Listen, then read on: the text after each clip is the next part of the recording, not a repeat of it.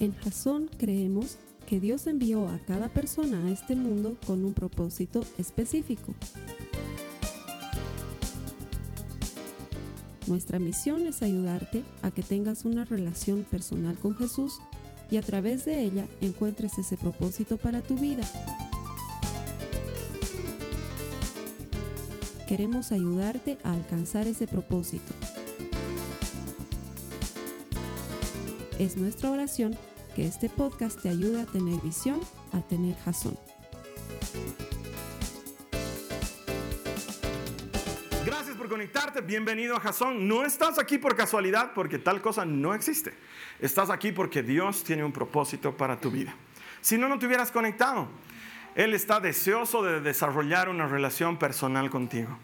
Y por eso es que Él maneja las cosas de tal manera que tú, no sé desde dónde estás conectado, has llegado a este servicio hoy. Nosotros lo hemos colgado en Internet absolutamente gratis. Primero porque creemos que el Evangelio debe ser gratis siempre, pero segundo porque estamos convencidos de que todo el que encuentra a Dios encuentra vida. Y nuestro deseo, nuestra oración es que encuentres vida por medio de la eterna palabra de Dios. Así que gracias por conectarte. Dios te va a hablar hoy por medio de este mensaje. Bienvenido. A las personas que me acompañan aquí todas las semanas les doy la bienvenida a Jasón. Gracias por acercarte al Señor. La Biblia lo dice con promesa. El Señor está deseoso de desarrollar una relación personal contigo. El Señor dice, búscame de todo corazón y me encontrarás. Y no me imagino que una persona que sacrifique este momento de su semana no esté buscando a Dios de todo su corazón. Si tú estás aquí en esta reunión es porque lo estás buscando. Y el Señor se deja encontrar con aquellos que le buscan. Así que gracias por estar aquí y bienvenidos. Vamos a comenzar una nueva serie que se llama La Delgada Línea.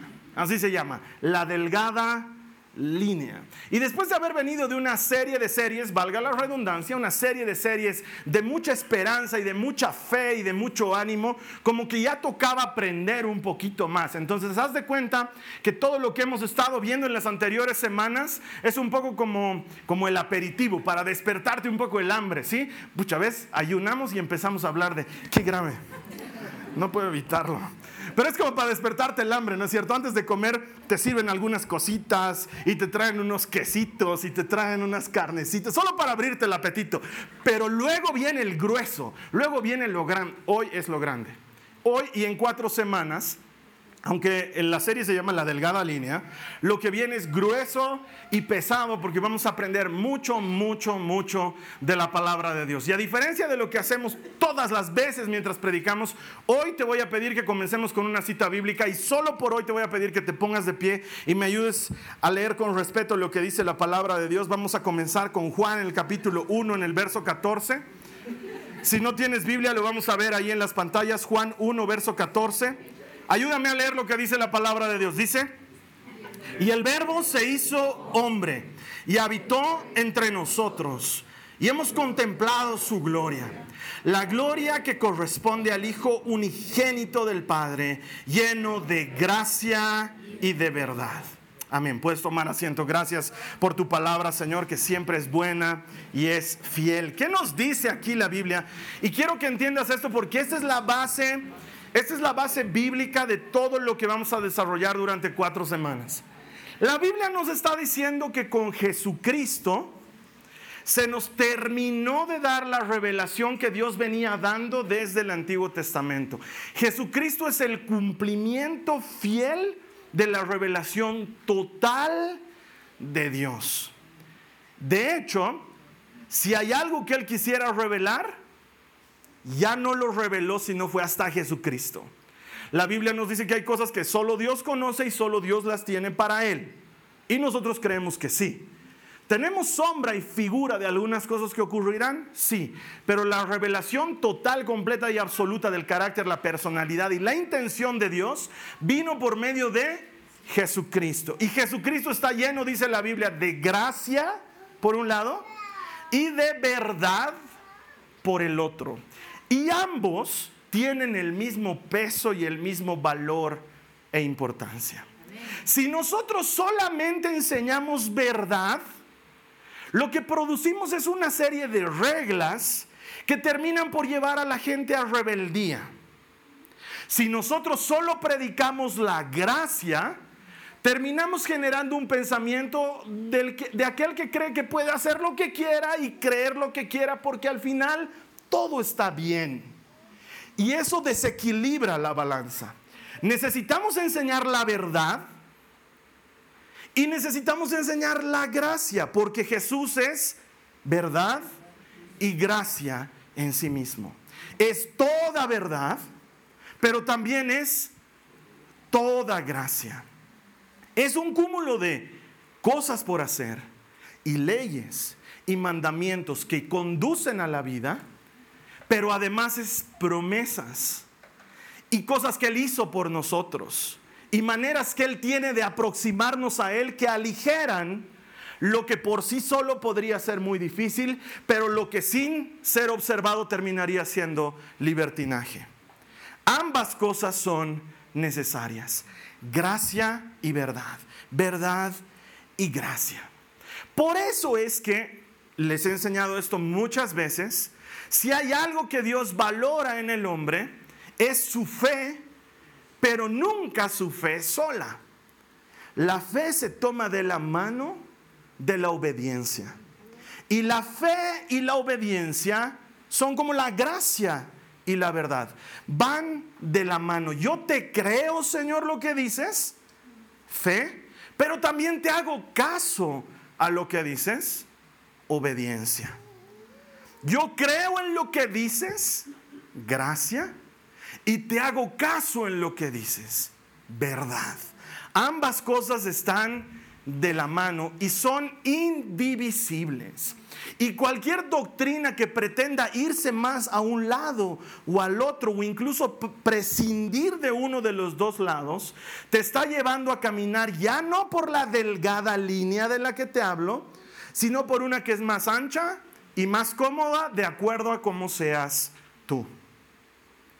Lo utilizaremos como cita textual más adelante en otra prédica, en otra semana, pero no olvides que la idea de esto es que Jesús nos advirtió de antemano diciendo que hay un camino estrecho cuya puerta es angosta y que pocos transitan por él. Y este camino está lleno de gracia y de verdad. Es delgado y es difícil caminar por él. Y por eso Jesús nos advierte de antemano, porque ambas cosas se necesitan y se complementan. Entonces, en estas cuatro semanas voy a tocar temas que considero que son medianas y no profundamente conflictivos. No deberían serlo, pero son eh, ese tipo de cosas que aparecen en la Biblia que nos llevan a cuestionarnos y está bien. Siempre les digo esto a los cristianos, no dejen su cerebro en la puerta, tráiganlo que venga con ustedes. Cuestiónense, porque cuestionándonos entramos más profundo en las escrituras y entrando profundo en las escrituras conocemos el corazón de Dios. Entonces, vamos a tocar durante cuatro semanas temas medianamente controversiales. Hoy vamos a comenzar con el ayuno y el diezmo. La siguiente semana pienso ir de lleno a lo que son los mandamientos y la ley. Y vamos a ver un poco todo eso. Y luego nos vamos a meter de lleno en la mujer y el rol de la mujer en la iglesia y el contexto de la mujer en la Biblia y algo de relaciones de parejas porque, porque Dios mío, nadie entiende Efesios 5 bien, entonces tenemos que, tenemos que ir dentro. Y luego también vamos a ver el famoso, no me juzgues. Ese famosísimo cliché cristiano de, oye, soy cristiano, no me juzgues, bro. Salud, digamos, ¿no? Entonces, pero no me juzgues. Entonces, Vamos a, vamos a ir hondo en eso a partir de las escrituras. Entonces te garantizo que son cuatro semanas las que vamos a aprender harto, harto y vamos a aprender bien, bien. Así que prepárate porque de veras vas a necesitar tomar notas. Y aquí es la parte en la que hago hincapié por dos segundos. ¿Usas las notas de la prédica? Usalas. La aplicación de Biblia es bien, ¿sí? A continuación de cada cita bíblica o de cada nota que te ponemos, Puedes hacer clic con tu dedo en tu celular o en tu tablet y lo que va a suceder es que vas a poder tomar tus propias notas. Porque a veces el pastor dijo algo mientras predicaba y te llamó la atención, tú lo anotas y luego eso se queda ahí cuando le dices guardar.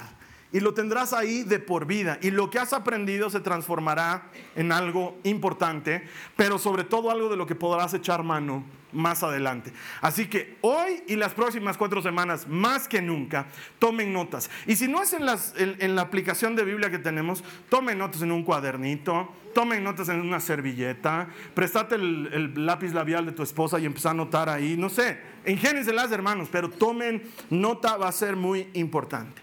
Muy bien, ahora sí nos metemos de lleno, abróchense sus cinturones, vamos a partir porque lo que viene les aseguro es bien movido y es denso, así que tengo que hacerlo entrar en lo que me queda de tiempo, por lo menos 30 minutos. Vamos, comenzamos. Primero, punto de partida.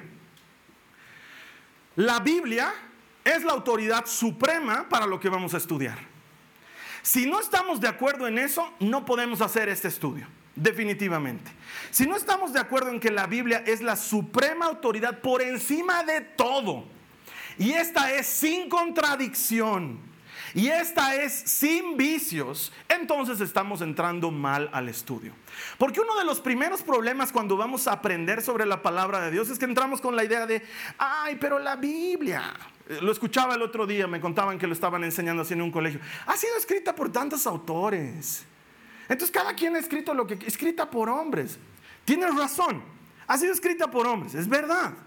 Pero ¿cómo puedes explicar que 40 autores diferentes, un poco más, un poco menos, 40 autores de algunos no tenemos certeza. Hay quienes dicen que Hebreos fue escrita por Pablo y hay quienes que dicen que fue escrita por Bernabé y hay quienes, dicen, hay quienes dicen que fue escrita por una mujer. O sea, no sabemos, no tenemos certeza. Entonces, entre 40 más o menos, Nunca se pusieron de acuerdo, nunca hubo un concilio. Y ahí estuvo Isaías charlando con Juan y le dijo, oye, por si acaso yo voy a hablar de la llegada del Mesías, que bien me has dado material, porque yo también quería cortar un poquito de eso. No se pusieron de acuerdo.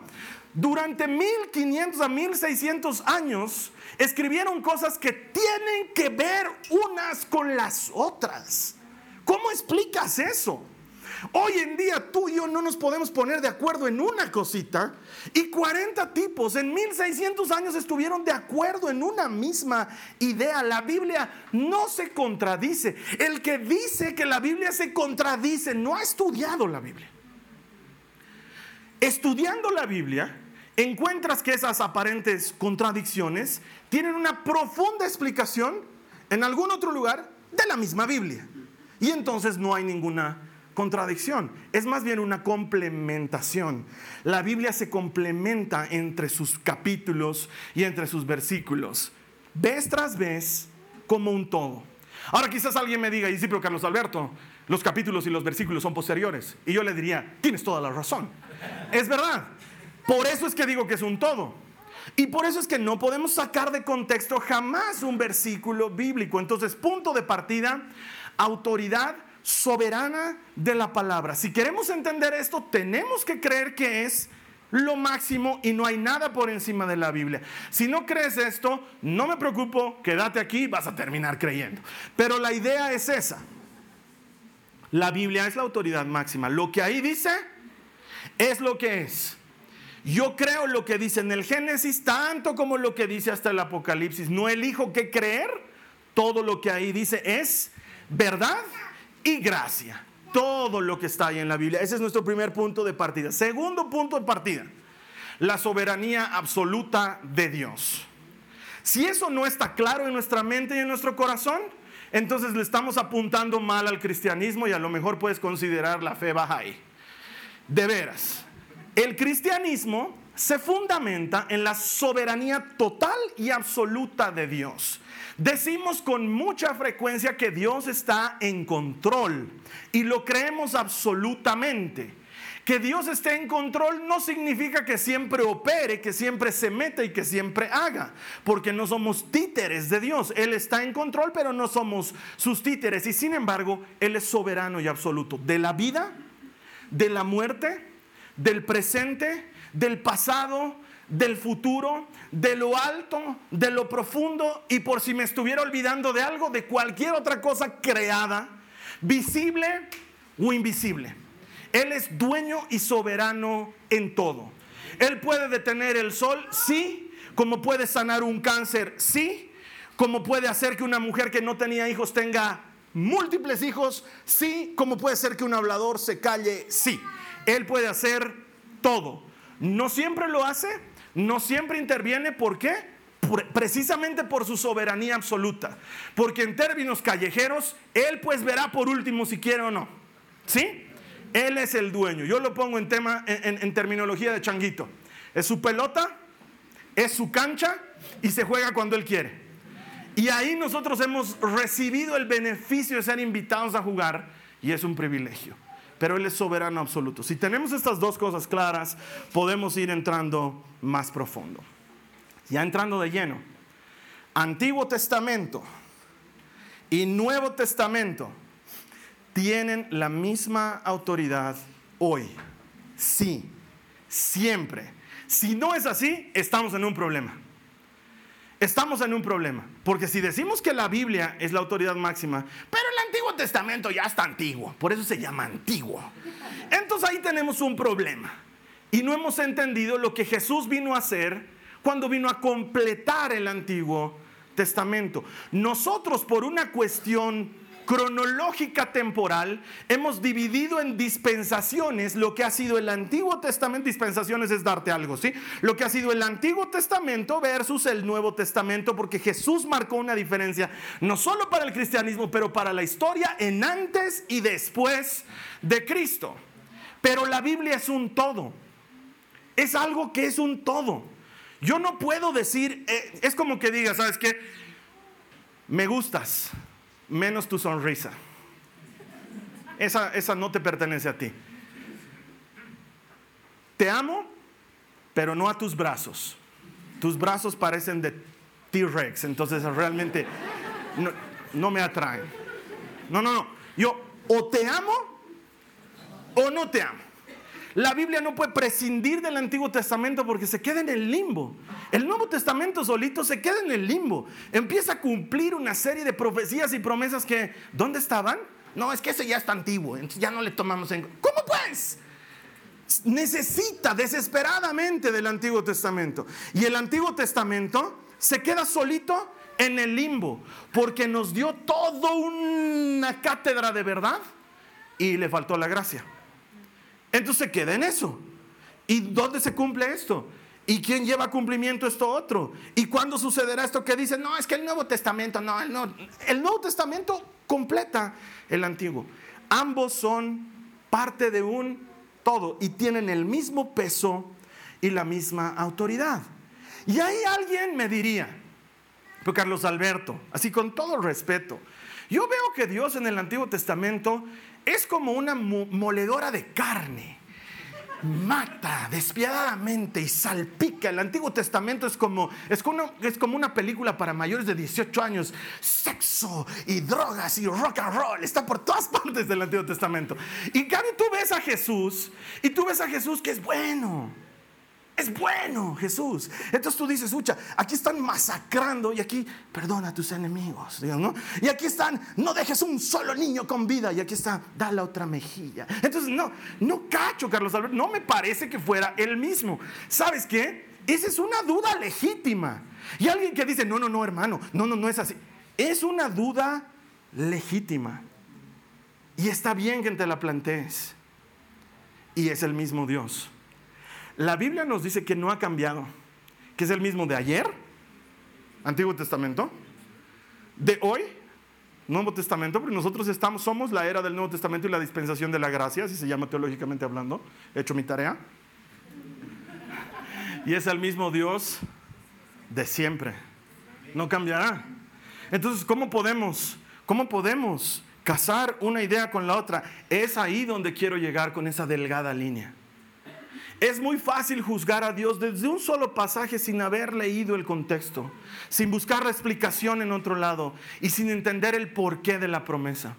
Es muy fácil mirar a Dios y tildarlo de o asesino o tildarlo de blandengue si solamente miras un pasaje o si solamente te apegas a una parte de la escritura o si solamente eres fan de ciertos versículos. Pero cuando entiendes que la Biblia es un todo, entonces la Biblia se explica a sí misma en la Biblia. Y vas a encontrar verdad y vas a encontrar gracia. Por eso es que en lo que vamos a hacer hoy, todavía sigo, estamos, no hemos entrado. Por eso es que para interpretar las escrituras siempre necesitamos el contexto. toda la vida. Yo no puedo tomar una porción de la Biblia e interpretarla a mi antojo. No es correcto y nos lleva a error. Y por eso los cristianos tenemos problemas. Entre los cristianos sobre todo, no tenemos problemas con los no cristianos, pero sí entre los cristianos porque tomamos una cita bíblica y la acomodamos a lo que a mí me gusta. Y eso se llama yoyégesis. Te voy a explicar esto. Exégesis es cuando tú extraes la verdad fundamental de la escritura, pero cuando es yoyégesis es cuando tú extraes lo que a mí me conviene, yo, yo, yo y te apropias de lo que te conviene de la escritura. Entonces, amo Jeremías 33 que dice, llámame y te responderé. Pero no me gusta cuando en Mateo Jesús dice, perdonen siete veces. Y eso es yoyégesis. Es acomodar la Biblia a tu entender. La Biblia necesita ser entendida en su contexto. Y con esto termino la parte teórica. Contexto es tres cosas. Primero el contexto histórico temporal. Ese pasaje que estás leyendo se escribió en cierto momento, en cierto lugar, con cierta intención. Segundo, hay un contexto del autor y los destinatarios. El autor estaba pensando en escribir para cierto grupo de personas, con cierta intencionalidad de comunicar algo para ese grupo de personas.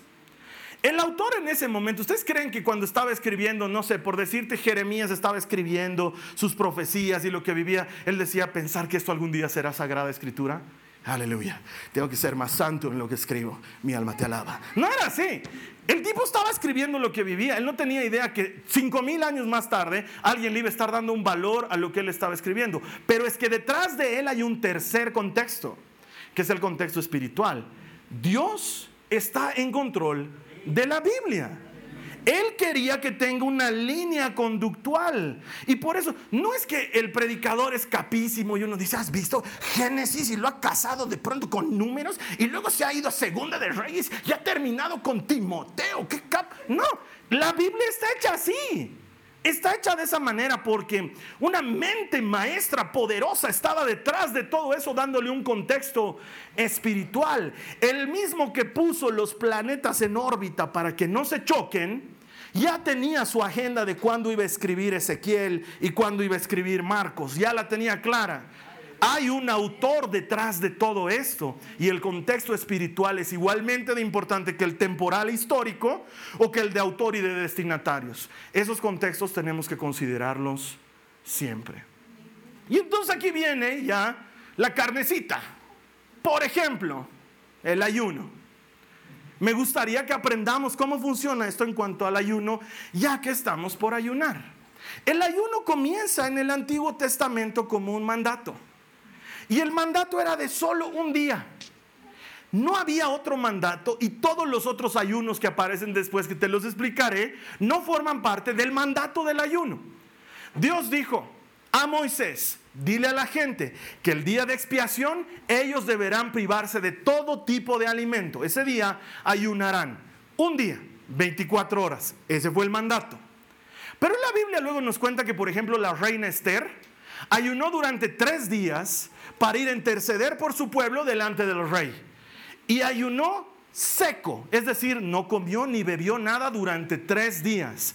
¿Eso está como un mandato? No. Ella lo quiso hacer. Era su forma de aproximarse a Dios, de cobrar fuerzas en el espíritu y de emprender una tarea que ella consideraba ponía en riesgo su vida. ¿Sí? Luego aparece Daniel que ayuna 21 días. Dice que durante 21 días no comió manjar delicado, dice la Biblia. ¿Qué es manjar delicado? No tengo idea. Bajo ese entendido yo puedo decir la hamburguesa es ruda y torpe y ayunar con hamburguesa. No nos aclaró, dijo, no comí manjar delicado ni probé vino. Entonces nos está dando una pista de qué hizo durante 21 días. Se privó de ciertos alimentos y durante esos 21 días oró y buscó a Dios haciendo intercesión en favor de su pueblo que grandemente había pecado. No olvides que en ese momento Israel estaba cautivo en Babilonia. ¿Sí? Luego aparecen Moisés, Elías y un tal Jesucristo que ayunan durante 40 días y 40 noches. Y nada de legumbres y verduras ni manjar delicado. ayunan, solo agua, durante 40 días y 40 noches. Es más, el buen Moisés le metió 80, porque estuvo ayunando 40 días, recibió las tablas de la ley, baja, el pueblo está adorando un becerro dorado, rompe las tablas de la ley, muele el becerro, hace yupi con él, les hace tomar a todos los que han adorado el becerro y le dice a su mujer, yo sé que acabo de regresar, pero me voy. Y se vuelve a ir a la montaña y pasa otros 40 días ahí, o sea que le metió 80. ¿Cómo lo hizo? No tengo idea, pero su estado físico ha debido ser lamentable, porque en 80 días ya pierdes hasta las ganas de vivir, o sea, el hombre ayunó. O sea que algo que no pueden decir es que el gordo de Moisés, no pueden decirle así. Este sí que no, en 80 días él estaba pues fit, fit. Pero todo comenzó con un mandato. Entonces uno podría decir, bueno, ¿y hoy por qué lo hacemos? Quiero que entiendas, la Biblia sigue siendo completamente válida. Vayámonos al Antiguo Testamento y veamos qué dice Isaías 58, los versos 3 al 7. Seguime en la lectura. La gente le está hablando a Dios y le dice, hemos ayunado delante de ti, dicen ellos. ¿Por qué no te impresionamos? Hemos sido muy severos con nosotros mismos, es decir, no hubo ni papa, ni lechuga, ni tomate, hemos dejado de comer y ni siquiera, ni siquiera te das cuenta. Y Dios responde, les diré por qué, les contesto es porque ayunan para complacerse a sí mismos. Aún mientras ayunan, oprimen a sus trabajadores. ¿De qué les sirve ayunar si siguen con sus peleas y sus riñas? Con esta clase de ayuno nunca lograrán nada conmigo. ¿Eso no te suena a tu esposa que has tratado de congraciarte después de portarte mal y dice, no vas a lograr nada conmigo? Aquí le está diciendo, nunca lograrás nada conmigo. Ustedes se humillan al hacer penitencia por pura fórmula. Inclinan la cabeza como cañas en el viento, se visten de tela áspera y se cubren de ceniza. ¿A eso le llaman ayunar? ¿Realmente creen que eso agrada al Señor? No. Esta es la clase de ayuno que quiero. Pongan en libertad a los que están encarcelados injustamente. Alivien la carga de los que trabajan para ustedes. Dejen en libertad a los oprimidos y suelten las cadenas que atan a la gente. Compartan su comida con los hambrientos y den refugio a los que no tienen hogar. Denle ropa a quienes la necesiten y no se escondan de parientes que precisen su ayuda. Y entonces ahí el hermanito que no le gusta ayunar dice, pues aleluya. No hay que dejar de comer, eso es antibíblico. Acabo de leerlo en Isaías. Y ahí está el problema eterno del cristiano. Eso es lo que está diciendo Dios en ese momento, contexto histórico, cultural. Esa gente de esa época ayunaba solamente por querer impresionar a Dios. Y Dios les dice, ¿ustedes creen que me, impresionan cuando no comen? ¿Creen que yo los veo no comer y digo, ay papito, mira, no comen su queso? No. Mientras te sigues piñando con tu mujer, ¿tú crees que me importa que no hayas comido? Te estás peleando con tu mujer. ¿Sabes qué? Haremos una cosa. ¿Quieres ayunar? Abuenate con tu mujer. Lo de la comida, olvídalo. El ayuno es acercarse a mí, dice el Señor. Y entonces alguien dice, pero no hay comida, no hay comida. Hermano, no has entendido nada del contexto. Años más tarde, esta práctica humilde que pretendía acercarnos a Dios y que fue transgiversada porque la gente la hacía solo por pura careta, se sigue practicando en los días de Jesús. Y uno de los fariseos se acerca y le dice, Jesús, bro, ¿por qué tus discípulos no ayunan como nosotros? Y Jesús les dice, porque yo estoy con ellos. El ayuno es un signo de búsqueda, es un signo de arrepentimiento, es un signo de necesidad. No está bien que ellos ayunen si yo estoy con ellos, pero también les seré quitado un día, dice Jesús, y ahí sí que van a ayunar. Ahí sí los verás ayunar, dice Jesús. Vámonos a Mateo. ¿Qué dice Mateo 6, 16 al 18? Habla Jesús y dice, cuando ayunes, no dice si ayunas, dice cuando ayunes, da por hecho que lo harás. Que no sea evidente, porque así hacen los hipócritas. Ah, ¿se acuerdan de lo que dice Isaías? La Biblia se explica en la Biblia, más adelante en la Biblia. Tratan de tener una apariencia miserable y andan desarreglados para que la gente los admire por sus ayunos. Ahora como paréntesis, hay mucha gente hoy en día que parece que estuvieran ayunando, pero es la moda. Les digo la verdad, dice Jesús. No recibirán otra recompensa más que esa. ¿Cuál recompensa? Que la gente los mire y diga, ay, pobrecitos, están ayunando. Esa es su recompensa y pare de contar, dice Jesús. Y luego da su orden. Pero tú, cuando ayunes, ¿qué te está dando? Una instrucción. Y a Jesús hay que hacerle caso. Tú cuando ayunes, peínate y lávate la cara. Ahí las mamás de adolescentes tienen que decir aleluya. Mi hijo necesita ayuno. Oye, y esto te sirve extra con las muchachitas, por cierto, eso es un tema aparte. Así nadie se dará cuenta de que estás ayunando, excepto tu padre, quien sabe lo que haces en privado. Y tu padre, quien todo lo ve, te recompensará. Entonces, al final, Carlos Alberto, ¿es mandato? ¿No es mandato? ¿Hay que hacerlo? ¿No hay que hacerlo? ¿Verdad? Y gracia. Jesús está lleno de verdad y gracia. Ayunamos porque la Biblia dice que es bueno, que es una disciplina que denota humildad y búsqueda de Dios. Pero no ayunamos porque estamos queriendo doblar el brazo de Dios. No ayunamos porque, Señor, ya pues, ya pues que me, que me acepten en ese trabajo, por favor, estoy ayunando. ¿No? Y le ganamos a Dios. No funciona de esa manera. O Señor, me quiero casar con el fulano de tal, pero él sigue enamorado de la talcita pero estoy ayunando. No funciona así. No, porque Dios te diría, sabes que no me impresiona que no comas carne, no me impresiona. Pero si nosotros ayunamos por buscar a Dios, si la sensación de hambre en nuestro cuerpo es un recordatorio que estoy orando, que debería ir a leer mi Biblia, que no, no oré en la mañana, entonces de pronto el, el ayuno se transforma en la disciplina bíblica de buscar a Dios con todo tu corazón. ¿Y qué dice el Señor en la palabra? Que los que le busquen de todo corazón, esos lo encontrarán. Señor, en lugar de almorzar hoy día, mi esposa y yo vamos a orar hoy día. ¡Wow! Eso sí es bonito porque es fe y obediencia puesta en práctica.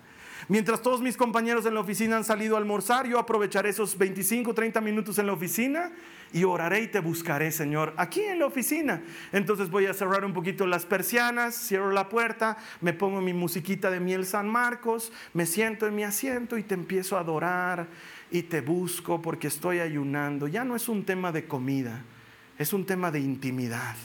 Cuando los chicos vuelven de la calle con olor a lechón y salteña, tu cuerpo te dice no has comido, suena dentro tuyo algo. Eh, y tú dices, no he comido porque primero te he puesto a ti hoy día, Señor. Más importante que comer ha sido buscar tu presencia. Y no es que estamos haciendo un sacrificio por Dios, porque Él ya hizo el sacrificio en la cruz del Calvario. Y te cuento que su sacrificio es aprobado por Dios, es bueno, perfecto, eterno y completo. Entonces no me estoy sacrificando, lo que estoy haciendo es ponerte primero. En este tiempo, primero que mi comida. En mi vida, primero que todo. Y esa es la razón por la que ayunamos. ¿Es bíblico? Absolutamente. Es un mandato. No tiene que ver con un mandamiento. El cristiano está por encima del mandato. El cristiano está en el nivel de la gratitud. Yo no hago las cosas porque me ordenan hacerlas. Hago las cosas porque estoy agradecido. Así es como funciona la verdad y la gracia. O por ejemplo, el diezmo. Es uno de los temas más manoseados en el cristianismo y tristemente más prostituidos, porque no podemos negar que lastimosamente algunos ministerios han fundamentado toda su predicación en el dinero, lastimosamente. Pero esto parte de la Biblia, sí, parte de la Biblia. Es algo que Dios quiere que suceda. ¿Por qué? Y te voy a explicar por qué. Mira, en todos estos años que tengo de ser cristiano, que son 27 años, hay algo que he notado como una cosa recurrente. La gente que se queja del diezmo es la gente que no da diezmo. Siempre es así. El que da diezmo ni se pregunta, ni se queja, ni cuestiona. Da y punto. El que no da diezmo, porque hay que dar diezmo. ¿Dónde dice? No, pues eso es Antiguo Testamento. Ahora quieren saber cuánto gano, no les voy a decir. ¿y sabes qué? Te entiendo. Lastimosamente en la iglesia cristiana hemos hecho tantas cosas mal que hemos llegado a hacer cuadernitos donde la gente anota su nombre o tenemos una especie de contabilidad donde la gente deja cuánto gana y, a hermano, este mes diste menos diezmo. Sí, perdón, pasó, lo que pasa es que he sacado platita porque se enfermó mi hija. Sí, pero tienes que reponer, hermano, aleluya. Estás robando al Señor nuestro Dios. Sí, pues voy a responder. Y lo hemos vuelto un tema de paranoia y persecución asqueroso que no debería ser así. No debería ser así. Pero, y aquí viene la verdad, no te olvides, verdad y gracia. No es solo gracia, no es hagamos lo que quieras, no, es verdad, hay una verdad. El competidor número uno por tu corazón es el dinero. De hecho, es del único que se quejó Jesús. No se quejó de otro más, se quejó del dinero. El dinero pretende tener el número uno en tu corazón. Y la única manera de que no sea el número uno es que sueltes el dinero. Es bien complejo, pero es la verdad. Si estás agarrado del dinero, es que es el número uno. Si lo sueltas, ya no es el número uno. Entonces ahí está el asunto del diezmo y de la ofrenda. ¿En quién gobierna tu corazón? Y Jesús dice, no pueden servir a dos señores. Amarían a uno y aborrecerían al otro. Entonces, cuando yo aprendo a ser generoso, esto va más allá del diezmo, cuando aprendo a ser generoso, el dinero no está compitiendo ya por ser el número uno, porque claramente es el número 15. Porque si soy capaz de darle de mi dinero a alguien y ayudar con mis bienes a un necesitado y socorrer a alguien que está mal, entonces no es problema. Sí, Carlos Alberto, pero el diezmo se da en la iglesia. Sí, tranquilo. We'll reach to that. Tranquilo. Yo lo entiendo. Quiero que entendamos el contexto de la razón por la cual Dios dice que desde el dinero. No soy yo. Mira lo que dice Malaquías en el capítulo 3, 10. Decidí no poner la parte grosera, no porque no la tomo en cuenta, sino porque quiero que entendamos la parte de la verdad. ¿Cuál es la parte grosera? Cuando Dios les dice, ladrones, me están robando, esa parte no la puse. ¿Ya? Entonces, esto es lo que dice el verso 10, dice, traigan todos los diezmos al depósito del templo para que haya suficiente comida en mi casa. Si lo hacen, dice el Señor de los ejércitos celestiales, les abriré las ventanas de los cielos. Derramaré una bendición tan grande que no tendrán suficiente espacio para guardarla. Inténtenlo. Pónganme a prueba. Cualquier persona que sea fiel en sus diezmos puede dar testimonio de esto y decir, es verdad. O decir, sabes que hermano, es una mentira falaz. Yo doy mi diezmo y estoy en la cochina calle. Hermano, no tengo que comer. Eso es lo que está diciendo el Señor. Ponme a prueba. Haz la prueba. Si no te bendigo. Entonces ahí entran varios conceptos errados que tenemos.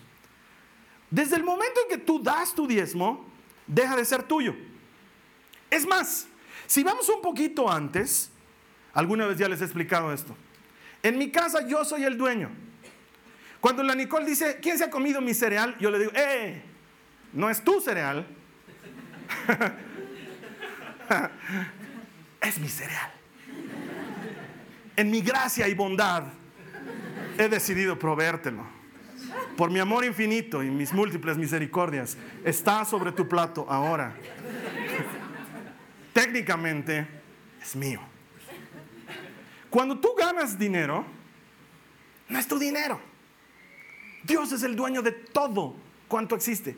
Él es el dueño de todo, pero yo me lo he ganado con mi esfuerzo, sí, pero a ese, a ese esfuerzo que tú le llamas trabajo, es por lo que estabas orando tres meses atrás, ¿te acuerdas? No tengo trabajo, Señor, dame trabajo, te da trabajo, es mi esfuerzo, es mi, my precious.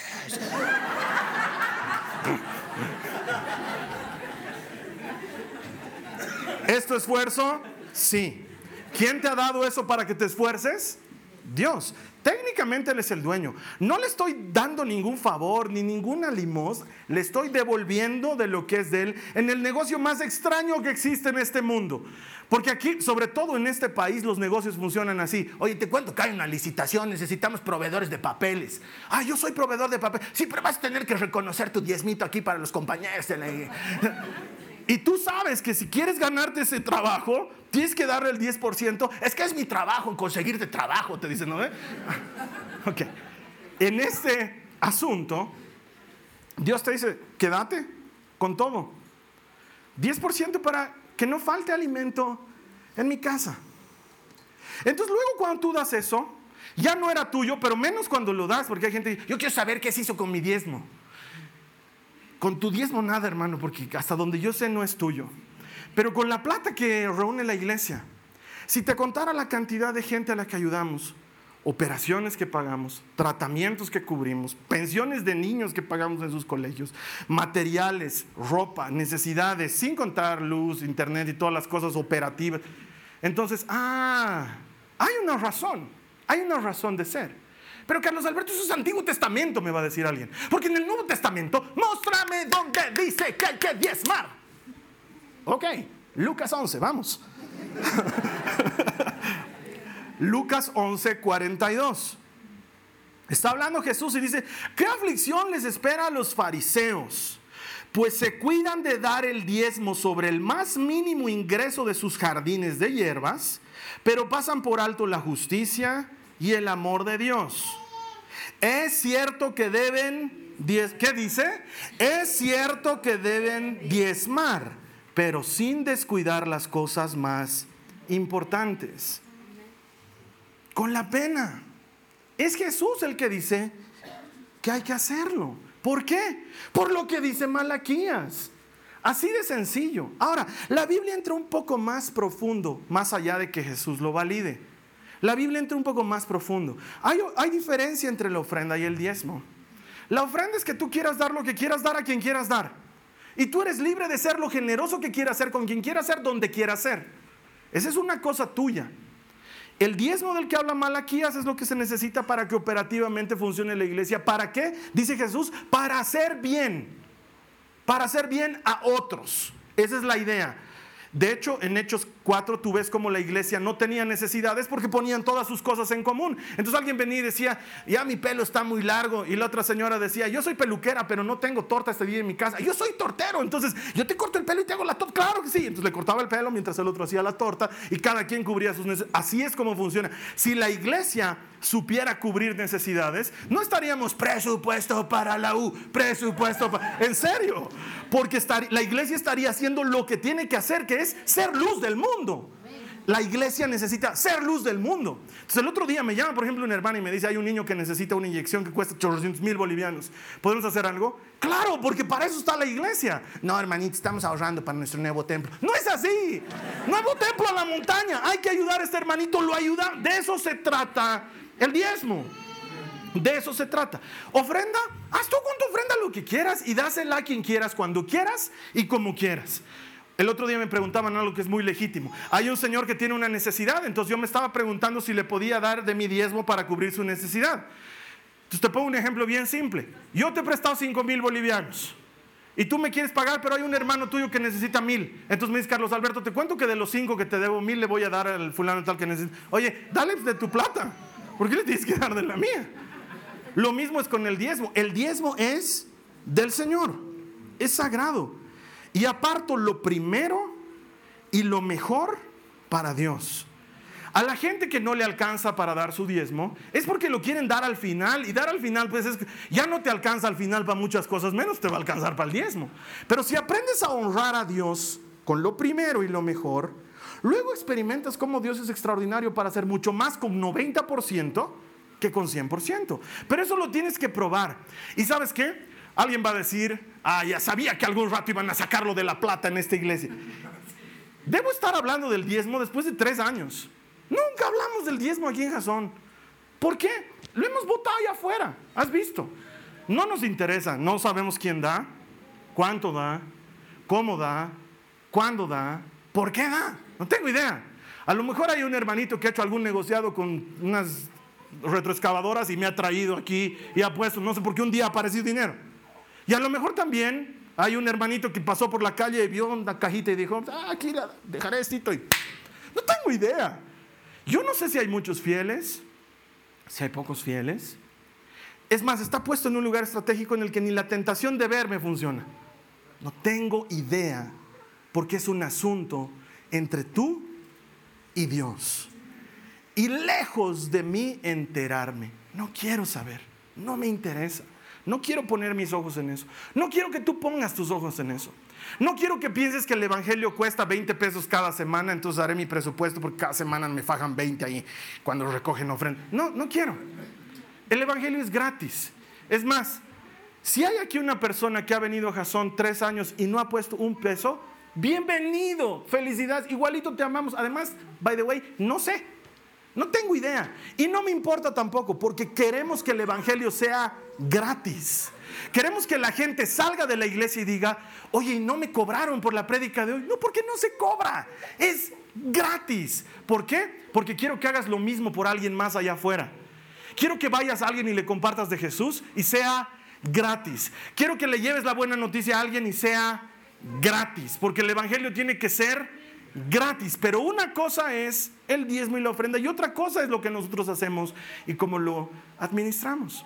De hecho, Pablo en las cartas le dice a la gente, cada quien, según haya prosperado, dé conforme a su corazón lo que quiera dar, porque Dios ama al que da con alegría.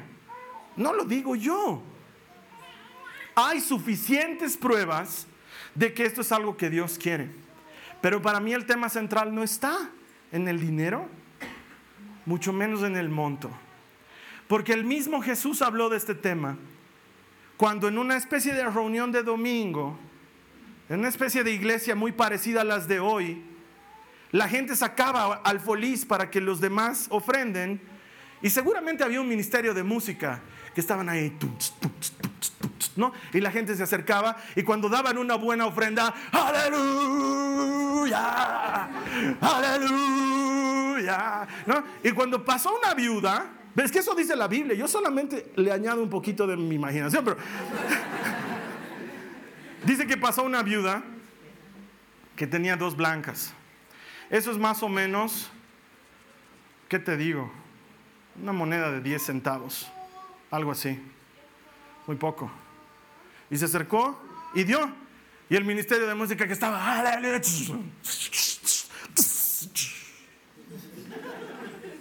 y la gente me dijo, ¿has visto cuánto qué poquito ha dado? ¿Para qué viene a dar sus sobras? no sé qué pasa con la gente. Eso es lo que empezó a suceder. Y Jesús también estaba ahí. Y dice, les habla a sus discípulos y les dice así como, como los futbolistas hablan hoy en día, ¿no? ¿Eh? ¿Has debido ver qué? Esa viuda dio más que todos. Y sus discípulos, ¿qué? Este Jesús está mal en matemáticas. Hay que enseñarle finas. Maestro, por si acaso esa moneda vale poco. Y Jesús les dice, sí, yo sé que vale, sé que vale poco. Pero esos otros señores, los de el aleluya, ¿cachas ellos? Ellos dieron lo que les sobraba. Esta mujer, de su pobreza, dio todo lo que tenía. Entonces el monto es lo que menos importa, porque Jesús mira el corazón. Y si yo quiero hacer algo que Jesús no está haciendo, estoy mal. Verdad, hay que hacerlo. Gracia, como Jesús dice que hay que hacerlo. Eso es lo que manda la escritura. Es un tema entre tú y Dios y que nadie se meta en ese asunto, porque el Evangelio no tiene que ver con el diezmo, son dos cosas diferentes. Entonces, ¿cómo lo aplicamos a nuestra vida? Mira, la obra de Jesús no está en venta, ni por diezmos, ni por ayunos, ni por ningún tipo de esfuerzo. A veces los cristianos pensamos que Dios es como nosotros y que se va a impresionar, Señor, yo no falto en mis diezmos y no falto en mis ayunos y estoy pidiendo esto y no es esto más esto me da esto. No, nada de Dios está en venta. Nada de Dios jamás está en venta. Yo no puedo pagar para que me sanen, no puedo pagar para que mi matrimonio se restaure, porque entonces el amigo de las siete fumadas poderosas tiene razón. Torcido, pero tiene razón, finalmente pero no es así. La gracia y el favor de Dios son eso. Gracia gratis y favor porque Él quiere. Eso es lo que está en vigencia. Entonces quiero que cambies tu manera de pensar respecto a Dios. Yo no hago las cosas porque Dios me mandó hacerlas, las hago porque estoy agradecido. No hago algo por buscar el favor de Dios. El favor de Dios ya lo tengo. Lo hago porque estoy agradecido por su favor. No hago algo por conseguir que Dios me mire. Me miró con bondad y dio su vida por mí en la cruz. Ahora hago algo porque estoy agradecido. Ese es el verdadero sentido. El que hubiera quedado incompleto si solo tuviésemos Antiguo Testamento, pero que con Jesús alcanzó plenitud y totalidad. No lo hago porque tengo, lo hago porque quiero, que es diferente. No lo hago porque alguien me obliga, lo hago porque me nace del corazón, porque Señor, has comprado mi vida. Antes la gente hacía cosas para ganarse el favor de Dios y estaba mal. Hoy en día la gente hace cosas por ganarse el favor de Dios y está mal igual. Si lo haces por ganarte el favor de Dios, te tengo una buena noticia, ya tienes el favor de Dios. Entonces no lo hagas por eso, hazlo por agradecimiento. Cierro con esta cita bíblica. Juan 5:39 dice, ustedes estudian las escrituras a fondo porque piensan que ellas les dan vida eterna dice Jesús. Pero las escrituras me señalan a mí. Ustedes estudian la Biblia porque piensan que van a hallar vida en la Biblia. La Biblia me apunta a mí, dice Jesús. Él es la vida. Entonces nos está diciendo que ya no estudiamos. No, no. Ya no estudio la Biblia por tener vida. Estudio la Biblia porque apunta a Él que me dio vida en la cruz del Calvario. Ya no hago las cosas porque a ver si Dios me tira pelota. Ya te dio bola en la cruz del Calvario. Hago las cosas porque estoy agradecido que de entre tanta gente me haya mirado a mí. No sé qué vio en mí, no sé, pero qué feliz soy. Entonces, ¿cómo no responder con gratitud a lo que me ha sido dado como favor? fe y obediencia. Una línea delgada. Angosto es el camino, dice Jesús. Estrecha es la puerta, pero se puede caminar por ella. No nos hubiera dicho, si no se podría, nos hubiera dicho el camino es tan angosto y la puerta es tan estrecha que para qué esforzarse. Ni traten. No, no, no. Vayan por ese camino angosto, ese camino en el que hay gracia y verdad no solo verdad, que lleva a rebelión y a hastío. No solo gracia que te lleva a pensar que puedes hacer lo que te dé la gana. No, no, no, gracia y verdad, donde la verdad es sustentada por la gracia. Y pocos transitan por él. Y pocos entran por esa puerta. Vamos a cerrar nuestros ojos y vamos a alinearnos con eso para terminar. De los 27 años que tengo de ser cristiano, 25 debo tener de predicador. Nunca he pretendido jamás con una prédica convencer a alguien, porque el que se encarga de convencer es el Espíritu Santo. Mi trabajo es anunciar lo más claro que pueda, lo más eficientemente que pueda. Pero si el Espíritu Santo te ha convencido hoy de algo, entonces este es un buen momento para orar. Yo te voy a guiar en la oración. La parte de la oración que tú sientas que es parte de tu convencimiento, repetila después de mí. Señor Jesús, yo te doy gracias. Primero te doy gracias por tu palabra. La tomo como autoridad. Sin importar lo que haya pasado antes, a partir de hoy, la Biblia es mi autoridad suprema. Creo en ella. Creo en los salmos, tanto como en los hechos porque te creo a ti, Señor Jesús. Señor, entiendo que hay una relación directa entre gracia y verdad, entre fe y obediencia. Y hoy escojo obedecerte. Escojo hacer lo que tú dices. ¿Sabes por qué, Señor? Porque te creo. Y porque te creo, elijo hacerte caso. Gracias Señor Jesús. Gracias por todo lo que has hecho por mí.